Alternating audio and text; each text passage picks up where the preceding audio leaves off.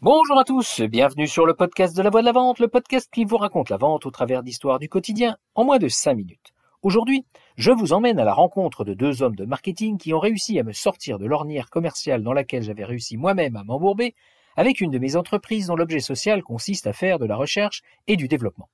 J'ai toujours été très attiré par l'innovation et ce qui me plaît dans la vente, c'est d'apporter une solution à un problème que se pose un client.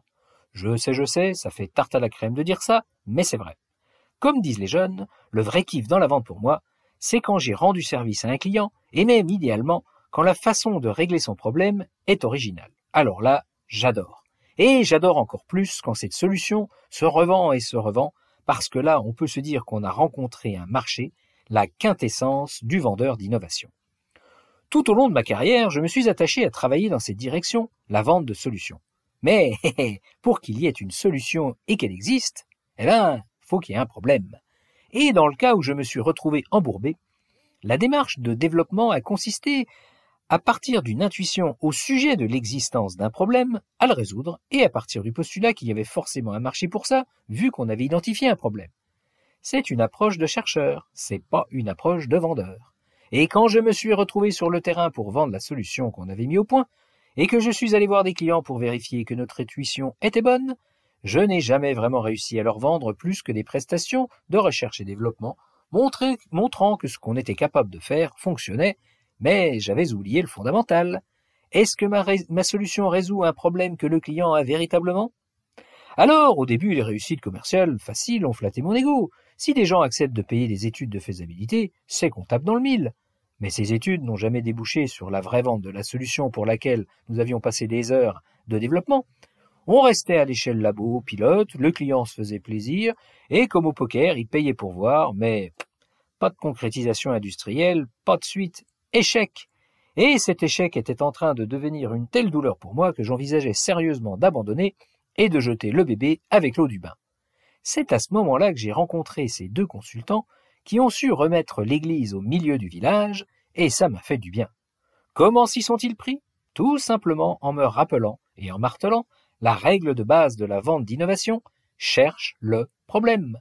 Tu as peut-être trouvé une solution, peut-être qu'elle est géniale, peut-être même qu'elle est brevetable, car elle résout un problème, mais Coco, ton client, c'est pas l'INPI.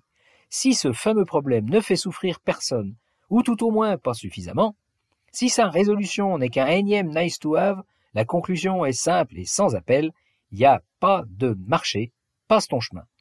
Ce qu'ils ont su me rappeler avec nos discussions, c'est que le marketing et la vente complexe ne consistent pas à se répandre sur une solution, mais à faire de la maïotique avec son client, dénicher son problème, lui faire l'exprimer, le décortiquer avec lui, bref, le faire pleurer. Trop souvent dans la vente, on se la joue à la Georges Marchais. Répondant à un journaliste qui lui fait remarquer Monsieur Marchais, ce n'est pas ma question, oui, mais c'est ma réponse. Ce genre de posture marche certainement très bien sur les plateaux de télévision, mais dans la vraie vie, face à un client, c'est pas le vendeur qui décide de vendre, c'est l'acheteur qui choisit d'acheter. Et pour ça, eh ben, faut répondre à sa question. Alors, mes amis, ne faites pas comme moi.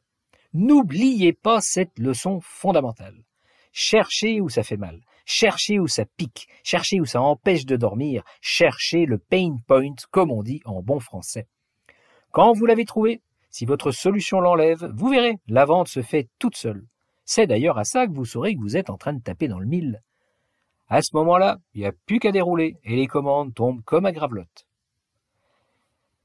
Maintenant, je vais vous donner un petit, exercice. Je vous laisse réfléchir à ce que vous vendez. Posez-vous la question de savoir si ça règle vraiment un problème et si oui, lequel?